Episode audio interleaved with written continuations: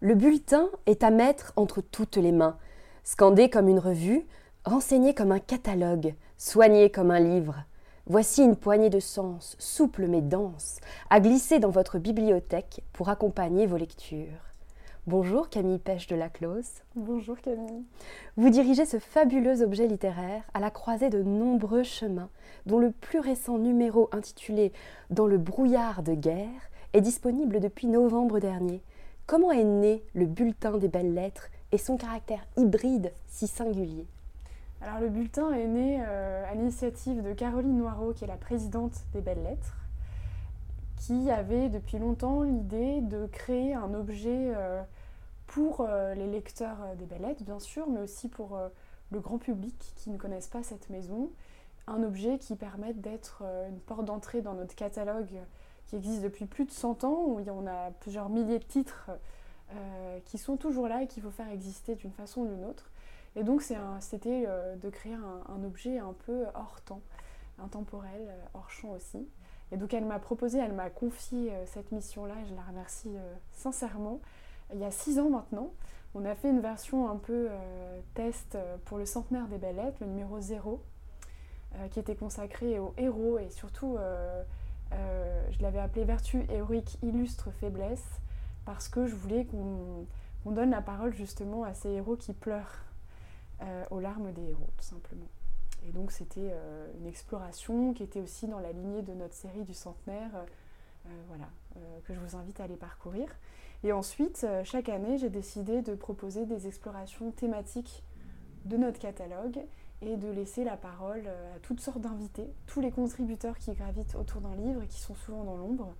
Euh, donc ça peut être des traducteurs, des illustrateurs, des éditeurs dans le sens philologique du terme pour des éditions anciennes qui en général passent 20 ans de leur vie à travailler sur des manuscrits dans des bibliothèques et qui n'ont pas l'habitude d'être mis, mis en avant.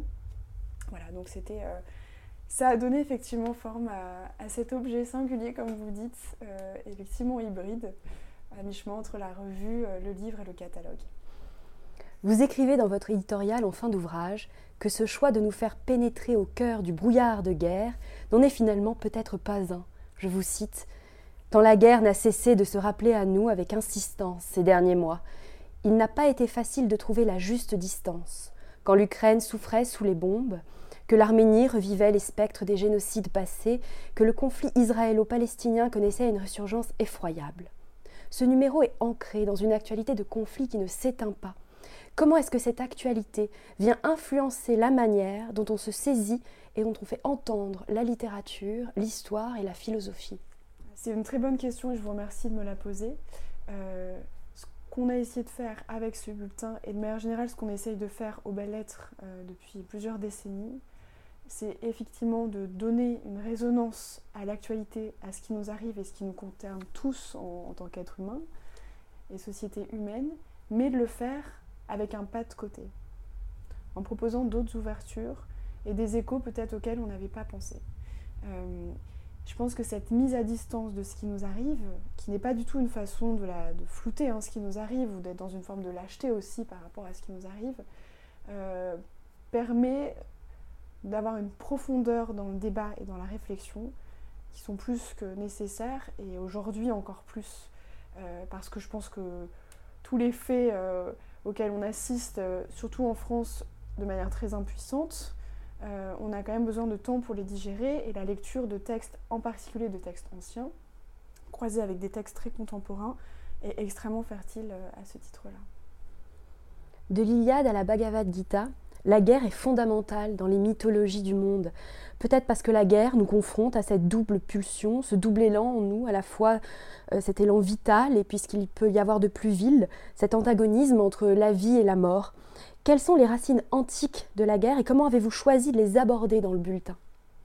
Ah bah là, je peux, peux que renvoyer à un très très bel article qu'a écrit Irénée Valiro. Je pense que vous y faites euh, sûrement référence avec votre question où elle dit au début que euh, la littérature en Occident est née euh, la rage aux lèvres. Euh, le terme espagnol est encore plus fort, iralir, qu'on peut avoir dans les tragédies raciniennes.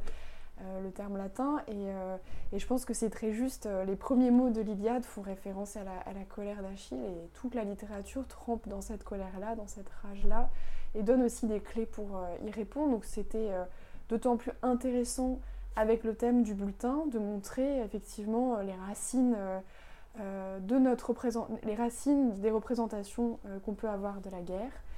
Euh, et c'est notamment pour ça que j'ai choisi ce terme de brouillard de guerre, qui effectivement est une référence aux articles que vous avez pu lire ces derniers temps. On parle beaucoup de ce brouillard, de cette incertitude.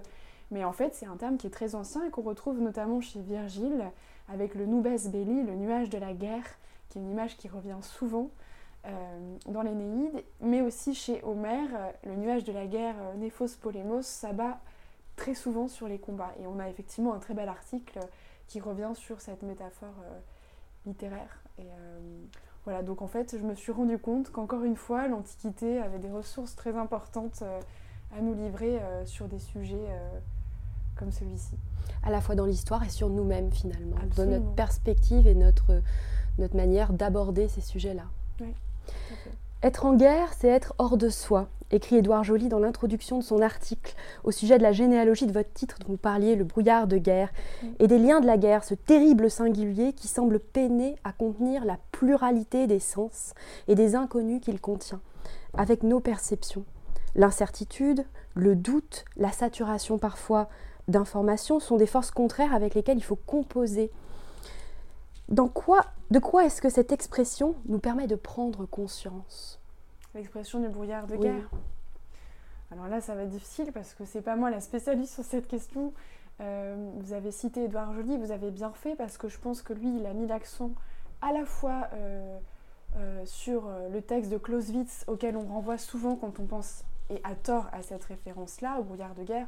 En fait, c'est assez anecdotique dans ce que dit Clausewitz, c'est pas ça le plus important.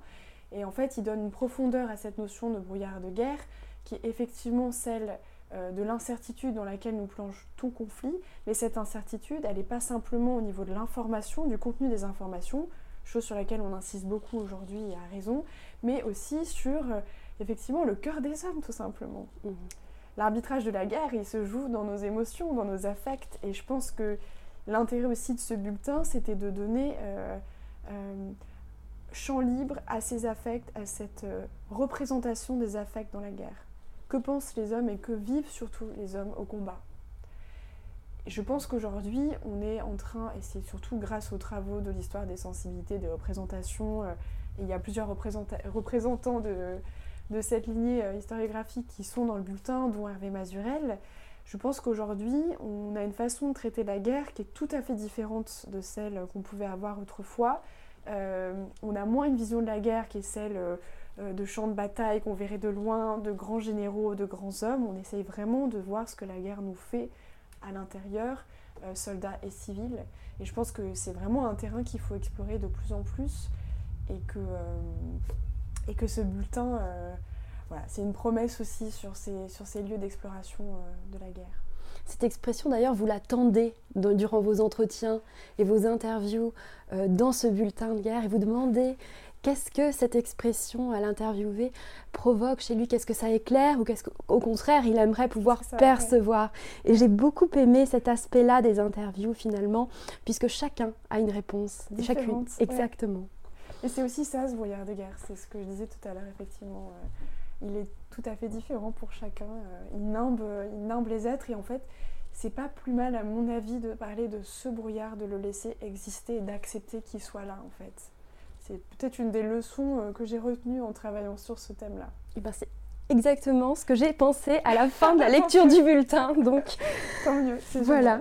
En ce qui concerne l'information, le bulletin met en avant la collection Mémoire de guerre et notamment le travail des premières femmes reporters de guerre à travers les ouvrages de Martha Gellhorn, La guerre de face, et Oriana Falacci, La vie, la guerre et puis rien, qui se sont battues pour se faire une place à la fois physique et se rendre sur les champs de bataille et une autre place dans l'espace médiatique pour faire entendre leur voix et leur regard. Mais il y a aussi dans ce bulletin la voix d'une journaliste russe dissidente, Kristina Safonova. Qu'est-ce que leur voix à ces femmes, à travers le temps, dit du brouillard de guerre dans l'espace médiatique? Bah Merci de leur rendre hommage. Effectivement, cette collection Mémoire de guerre essaye de panacher de plus en plus des classiques du genre avec des, des, auteurs plus contemporains. Et évidemment, les femmes ont leur place et de plus en plus dans le traitement de la guerre, femmes reporters, mais pas seulement. Euh, et on a un exemple euh, extrêmement pertinent et profond aujourd'hui, euh, qui est celui de Kristina Safonova, qui est effectivement une journaliste dissidente, qui travaille pour le journal russe Medusa, et qui a publié un texte qui s'appelle On regardait ailleurs, qui propose un ensemble de témoignages par des Russes ordinaires, hommes et femmes, qui soient, et ça c'est important de le préciser, des Russes urbains, politisés d'une certaine façon pour une ouverture démocratique, euh, comme des Russes qui viennent de régions euh, moins favorisées, euh, avec un accès à l'éducation peut-être plus complexe. et tout ce que ces Russes ont à nous dire, c'est qu'ils tentent de résister à leur façon contre l'invasion de l'Ukraine à large échelle, et que cette résistance, hélas, pour le moment, est muette dans leur pays, parce qu'ils n'ont pas de possibilité, ils sont muselés dans leur opposition au régime de Poutine, mais en revanche, ce qui leur reste, c'est du fond de leur cuisine la possibilité de témoigner de manière anonyme, hélas, euh, sur ce qui leur arrive euh, dans leur esprit en fait. C'est ce que j'ai trouvé très fort dans ce texte, c'est qu'elle a réussi à gagner leur confiance pour qu'ils vivent vraiment la mutation qui a eu cours depuis 20 ans dans l'esprit de certains Russes euh, qui sont petit à petit se sont laissés porter par ce pouvoir qui les a endormis par des promesses de confort et de sécurité notamment, et qui a petit à petit a rapté tous leurs leur droits démocratiques. Et en fait, ce qu'il raconte très bien, c'est que c'est une, escalade qui a été très progressive. Qu'aujourd'hui, nous, on juge de manière très tranchante a posteriori, et pour cause, euh, mais eux l'ont pas du tout vécu de cette façon-là. Et donc, je trouve qu'elle a un, regard de journaliste euh, qui est passionnant parce que c'est un regard de, long cours, à la fois sur ce qui s'est passé, sur ce qui va venir, sur euh, les conséquences qui vont inéluctables qui vont avoir lieu à la fois pour le peuple ukrainien et pour le peuple russe. Donc Christina Safonova nous permet de pénétrer l'espace médiatique actuel. Mm. Qu'est-ce que les voix qui l'ont précédé ont permis d'ouvrir? Quels espaces étaient fermés aux voix des femmes reporters de guerre? Et quels espaces est-ce que cette collection, à travers euh, les titres, permet de, voir mieux, de comprendre a posteriori? Bah, je pense qu'il y a eu un moment de bascule que raconte François Mali, qui est le directeur de la collection Mémoire de guerre, les mêmes grands reporters, euh, qui raconte dans le bulletin, c'est euh, la bascule de la, de la guerre du Vietnam.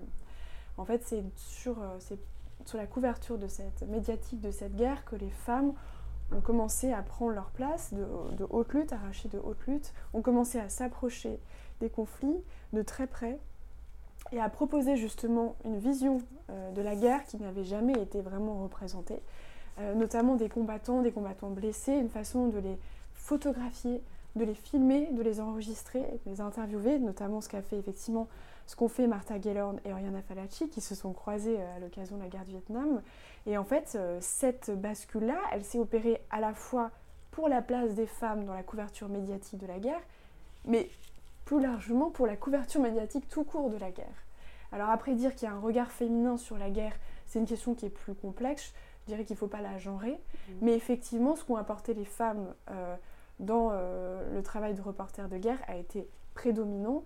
Et là, j'aimerais renvoyer aussi à un très beau livre de, euh, de Svetlana Alexeyevich, qui a eu effectivement le prix Nobel il y a quelques années, et qui a écrit un livre qui s'appelle La guerre n'a pas un visage de femme, où elle traite de ces questions. Et typiquement, euh, pour parler justement de la façon de le traiter à l'Est dans le journalisme de guerre, Alexeyevich a ouvert la voie à, une autre forme de journalisme, à une autre forme de couverture de la guerre, et moi, j'ai l'impression que Christina Safonova s'inscrit davantage dans cette dynamique-là, euh, dans la façon de donner une voix effectivement au peuple civil, euh, de donner une voix aux oppositions, à la dissidence. Et c'est ce qu'elle a fait de manière remarquable dans On regardait ailleurs. Ce bulletin porte en lui de nombreux entretiens et donc de nombreuses rencontres. Mmh. Des rencontres grâce à des livres qui créent un espace pour des voix, mais plus important encore, je crois, un espace pour l'échange et le dialogue avec celles et ceux qui nous entourent et celles aussi, et ceux qui ne sont plus là. Dans ce brouillard de guerre se côtoient les vivants et les morts. Je pense notamment aux deux entretiens avec les pilotes Brice Herblanc et Mathieu Fautus, qui signent respectivement dans les griffes du tigre et pilote de combat, mais aussi au portrait de Camille Trottou. Comment ont eu lieu ces rencontres? Alors c'est un. Alors pour euh, Brice Herblanc et Mathieu Fautu, c'était plus facile parce que c'est des auteurs qui ont publié aux Belles Lettres. Donc euh, j'ai tout de suite pensé à leur travail qui m'avait beaucoup marqué en arrivant aux Belles Lettres. Et c'était important pour moi de leur donner une voix euh, parce qu'ils ont eu un rapport à la mort qui était différent. Il y en a un qui a vécu la mort d'un proche et qui lui-même a vu la mort en face dans le crash de son hélicoptère en Afghanistan en 2011, si je ne me trompe pas. et à peu près au même moment, Brice Herblanc euh, officier également de, l'armée de terre, pilote d'hélicoptère lui aussi, de pilote d'hélicoptère Tigre, euh, tuer un homme et raconter ce que ça lui faisait d'avoir tué un homme. Dans le cas d'une guerre qui est une guerre, juste, mais enfin c'est quand même euh, l'acte de tuer, qu'est-ce que ça, qu'est-ce que ça a interrogé en lui et, et donc j'avais envie de croiser ces deux expériences. Et ils s'y sont prêtés très volontiers.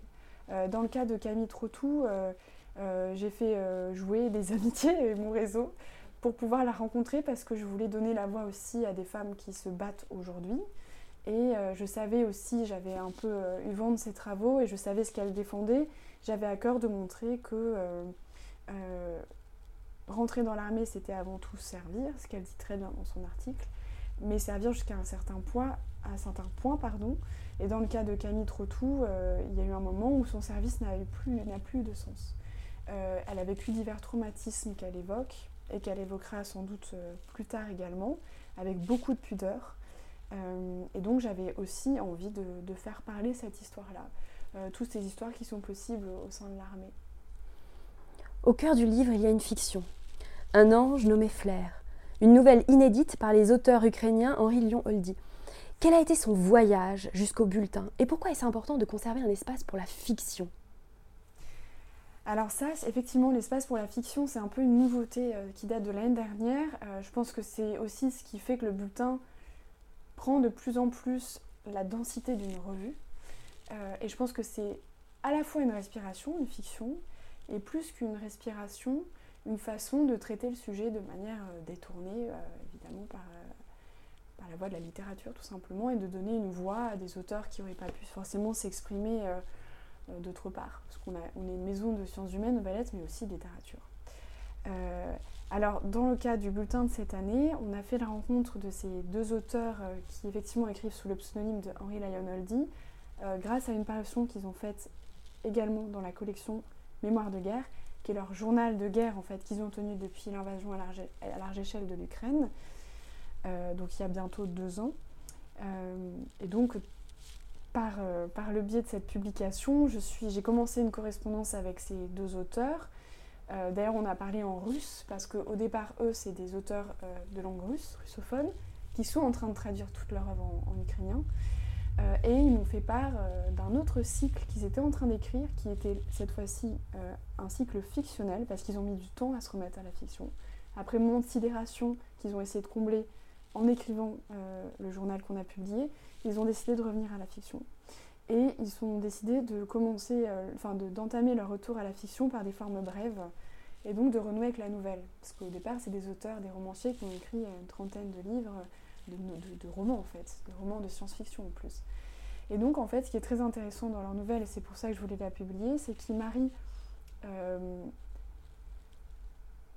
une vision du réel et de ce qui est en train de leur arriver, qui est tout à fait explicite, avec euh, des éléments euh, importés, enfin, importés de la littérature fantastique, fictionnelle, euh, presque mystique par moments. Et donc ça fait un mélange des genres qui est vraiment détonnant et qui, à mon avis, fonctionne très bien. voilà, donc j'avais très à cœur de publier leurs textes, mais je signale que ça fait partie d'un ensemble de tout un cycle de textes qui sera certainement publié en Ukraine d'ici peu. Voilà, ils ont écrit vingtaine de nouvelles comme ça et ça continue. Euh, c'est un immense cycle en fait qui est en train d'être créé euh, fictionnel euh, autour de la guerre et qui interroge justement les différents traitements fictionnels qu'on peut faire de la guerre aujourd'hui, en la vivant de très très près. Je conseille vivement la lecture de, de cette fiction, de cette nouvelle, de tout le bulletin, mais cette nouvelle particulièrement qui, j'ai trouvé, éclairait énormément et qui permettait de, de, comprendre à travers la littérature beaucoup de choses. Nous parlions de l'hybridité du bulletin. Ce qui m'a frappé, en plus de la très grande qualité des textes, c'est le travail graphique, qui le rend tout aussi éligible dans la catégorie beau livre finalement, tant dans la recherche graphique qui accompagne la fiction et les dossiers que dans la manière de mettre en avant les mots et les visages. Quelles étaient les lignes directrices pour l'aspect graphique et comment montre-t-on le brouillard de guerre? Ah c'est une excellente question. Euh, d'abord, j'aimerais euh, saluer Julienne Richard, qui est la graphiste qui œuvre euh, pour le bulletin depuis son lancement il y a six ans, et c'est vraiment elle qui lui a apporté cette patte que vous signaliez, qui, est remarquable parce que très belle et surtout très claire et inventive aussi. Et donc cette année, effectivement, contrairement aux années précédentes, on avait peut-être trouvé d'autres solutions. Il fallait montrer ce brouillard de guerre ou peut-être ne pas le montrer. C'est des questions qu'on s'est posées. Euh, et donc on a décidé de travailler à partir d'une matière iconographique euh, très diverse, à travers à la fois des archives photographiques euh, historiques, qui à mon avis se prêtaient tout à fait à certains articles, en particulier ceux du dossier. il fallait aussi montrer comment la guerre avait été photographiée, notamment en France la mémoire de la Grande Guerre, qui était une question centrale dans le bulletin. On a aussi travaillé avec des artistes et notamment avec une artiste euh, franco-suédoise que je salue aussi, qui est de grand talent, il faut aller voir ce qu'elle fait, qui s'appelle Rebecca Tollens. Et on a repris euh, euh, son illustration qui scande à peu près tout le bulletin, qui est ce nuage gris que vous avez, aperçu pour ceux qui ont parcouru le bulletin. J'essaye de trouver la bonne page pour vous le montrer. et qui effectivement a permis d'avoir un fil rouge graphique dans tout le bulletin. ensuite, on a vous l'avez trouvé ben Voilà, c'est ça. Donc euh, Julienne Richard, la graphiste, a travaillé sur la colorisation euh, de cette très belle œuvre et elle a dessiné aussi euh, l'image que vous avez sur la couverture qu'on a reprise en, dorure et qui revient avec des, couleurs différentes également dans le bulletin et qui en fait représente à la fois une déflagration, une silhouette spectrale qui évoque le brouillard et un oiseau en vol. Donc il y a quand même un signe d'espoir qui fait également écho à la quatrième de couverture et aux oiseaux de, de euh, du mythe euh, euh, des douze travaux d'Hercule. Donc voilà, il y a un peu ces, trois dimensions-là qu'on a essayé de reprendre dans, le bulletin. Cet aspect graphique fait d'ailleurs écho au travail éditorial de manière plus générale de la Maison des Belles Lettres. J'ai en tête un dossier passionnant dont nous parlions juste avant l'entretien, issu du bulletin Science si humaine, où justement pour la série indienne, il y a deux conversations à croiser l'une avec Aminata Hussein Okada, conservatrice au musée Guimet, qui a dirigé le choix iconographique du livre de Babour à partir d'un manuscrit conservé à la British Library, et l'autre avec l'illustrateur Laurent Gapayard, qui a illustré l'ouvrage Krishna et les ogres. Ce voyage dans le temps, à la fois éditorial et graphique, c'est-à-dire porter des voix et des regards d'hier ou d'aujourd'hui, comment se façonne-t-il? Parce qu'il me semble qu'il est très représentatif des belles lettres. C'est vrai, on essaye de faire en sorte que ce soit de plus en plus le cas, de faire entrer euh, euh, un format illustré euh, de plus en plus dans la maison. Et en fait, ce qui nous a beaucoup plu pour ce travail en particulier, mais mon collègue Nicolas Felicic, qui s'en est occupé, vous en parlerait mieux, qui a dirigé toute la, la série indienne, c'était en l'occurrence, parce qu'on a fait d'autres choix iconographiques pour d'autres textes, euh, de demander à un illustrateur qui était très sensible au patrimoine indien, qui connaissait bien la culture indienne, ça c'était important, d'illustrer ce texte et euh, de donner euh, toute son amplitude, toute sa richesse iconographique à ce texte en dépliant toutes les interprétations qui pouvaient en être faites et en allant dans des registres très divers qui peuvent être des registres de l'iconographie médiévale aussi, qui sont à mon avis très visibles, comme euh, il est allé pointer par exemple des détails sur des temples indiens euh, dont il a repris euh, oui, des détails très précis. Donc il a fait un travail iconographique très riche au niveau des sources qu'il avait à, sa disposition. Et ensuite, comme tout bon artiste, il les a digérées et interprétées à sa façon. Et donc ça donne un ensemble d'œuvres, qui sont des vraies œuvres, pas simplement des illustrations du texte, qui sont absolument fantastiques et qui donne au texte euh, tout son aspect. Euh, euh, c'est difficile à décrire, mais bigarré, fantasmatique, cruel aussi, très incarné, très sensuel. Ça participe au voyage finalement que le texte fait depuis sa naissance jusqu'à aujourd'hui. Absolument. Et on essaye de trouver dans les illustrateurs d'aujourd'hui des passeurs pour transmettre des textes anciens. Et je pense que c'est une des voies de transmission qui est la plus intéressante aujourd'hui. Voilà. Et qui ne va cesser de s'épanouir aux belles lettres ces prochaines années. Ben, c'est merveilleux. Et d'ailleurs, ces, regards vont parfois dans les bibliothèques d'Europe, qui ont été le lieu d'enquête d'Emmanuele Arioli, qui nous entraîne dans le bulletin à la recherche des aventures d'un chevalier disparu de la table ronde, Ségurant, dont l'auteur tente de retrouver les fragments de son épopée, malgré le passage du temps, parfois des incendies et de l'oubli. Aujourd'hui disponible aux belles lettres, Ségurant, le chevalier au dragon, porte une double histoire, à la fois celle du chevalier et celle de son auteur, celle de son enquêteur. Que nous racontent Ségurant et Emmanuele Arioli du temps et de l'oubli dans l'espace littéraire Oui, dans l'espace littéraire et dans l'espace même très concret des, manuscrits, effectivement. Euh, bah, il nous raconte des choses dont on n'a pas forcément conscience, dont moi je n'avais pas conscience avant d'arriver aux belles lettres et plus largement dans le monde éditorial c'est qu'un texte littéraire, euh, il est issu de, conditions de transmission matérielle euh, extrêmement complexes et qu'en fait, à chaque fois, surtout pour des textes anciens, médiévaux et à fortiori antiques, c'est un petit miracle de les tenir entre nos mains. La sélection est très rude, en fait. Et, euh, et, pour pouvoir faire en sorte que ces textes arrivent jusqu'à nous, il y a un travail de fourmi qui est fait par tout un tas d'intermédiaires euh, qui est assez exceptionnel et qu'il faut mettre en avant de plus en plus, que met en avant Emmanuel Arioli dans son enquête qui a duré plus de dix ans pour retrouver l'histoire complète de Ségurant et qui raconte euh, effectivement en parcourant tout un tas de bibliothèques en Europe et pas seulement en Europe. Et donc c'est en fait on se rend compte que l'histoire des manuscrits, l'histoire des textes est tout aussi palpitante et romanesque que les textes eux-mêmes. Et le fait de l'avoir croisé dans l'édition du texte qu'on a fait de Sigurant, euh, c'est fantastique et je pense que ça permet de vulgariser aussi pour le grand public euh, et de sensibiliser le grand public aux conditions de conservation des textes euh, qui, est, bah, qui sont bah, notre mémoire à tous, quoi, notre patrimoine commun.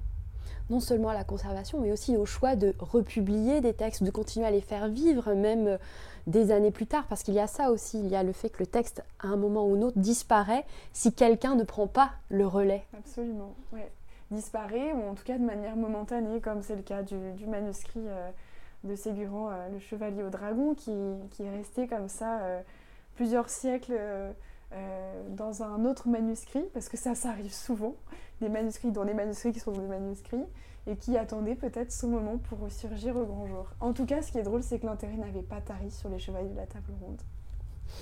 Ce bulletin est une caisse de résonance pour la bibliothèque de livres et de voix que portent les belles lettres.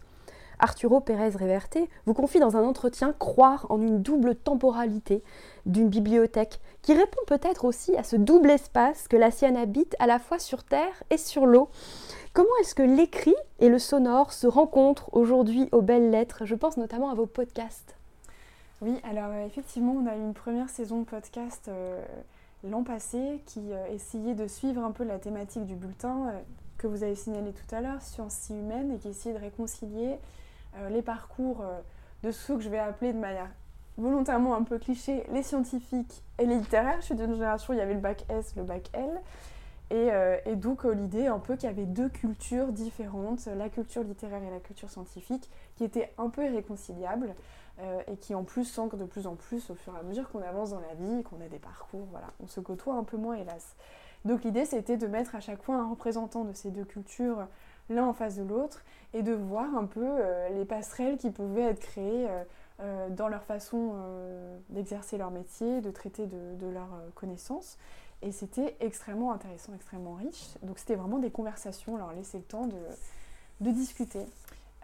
après, on a eu l'idée de, lancer une nouvelle saison de podcast, donc ce sera la saison 2, qui va avoir un format très différent parce que le sujet sera différent et qui va suivre à nouveau la thématique du bulletin à savoir euh, bah, les mémoires de guerre. Et là, on va les puiser euh, dans la très riche matière de la collection Mémoires de guerre, donc dirigée par François Mali, pour proposer euh, un ensemble de contenus très immersifs pour le coup, qui mettront en son et en lumière tous les textes qui ont été écrits à peu près depuis deux siècles sur la guerre. Et d'ailleurs, je voulais signaler qu'il n'y a pas que le podcast comme exploration sonore. Les belles lettres ont décidé, et je vous le dis un peu en avant-première, de se lancer dans, les livres audio et de créer une bibliothèque sonore voilà, qui sera disponible d'ici quelques mois et qui proposera d'écouter les livres favoris de nos lecteurs en contenu audio avec une vraie éditorialisation pour en faire des objets à part et pas juste des copies-collées de, nos textes écrits. Fort des numéros précédents du bulletin, quels sont les vœux et les lignes directrices que vous souhaitez donner ou conserver pour les prochains numéros? Alors, déjà, je pense que j'aimerais bien qu'on continue à, proposer des incursions thématiques dans notre catalogue. Parce que je pense que même nous, euh, ça fait 7 ans que je suis aux belles lettres, c'est à la fois beaucoup et pas du tout. Enfin, ça, représente très peu dans l'histoire de cette maison et des textes qu'elle essaye de, véhiculer. Euh, ça m'oblige à les regarder différemment et peut-être, euh, oui, à déplacer tout simplement la perception que je peux en avoir. Donc je pense qu'on va maintenir cette possibilité de, de, s'y promener euh, avec un fil à chaque fois différent, un fil rouge différent. On va garder ce dossier-là. Et ensuite, euh, on va garder aussi euh, les entretiens, continuer de les approfondir, de les nourrir, de faire aussi peut-être intervenir d'autres types de contributeurs qu'on n'a pas eu l'occasion de faire intervenir aujourd'hui, de parler de secrets de fabrication. Ça aussi, c'est quelque chose qu'on a à cœur de conserver dans le bulletin. Et puis de garder une place importante aussi pour la fiction.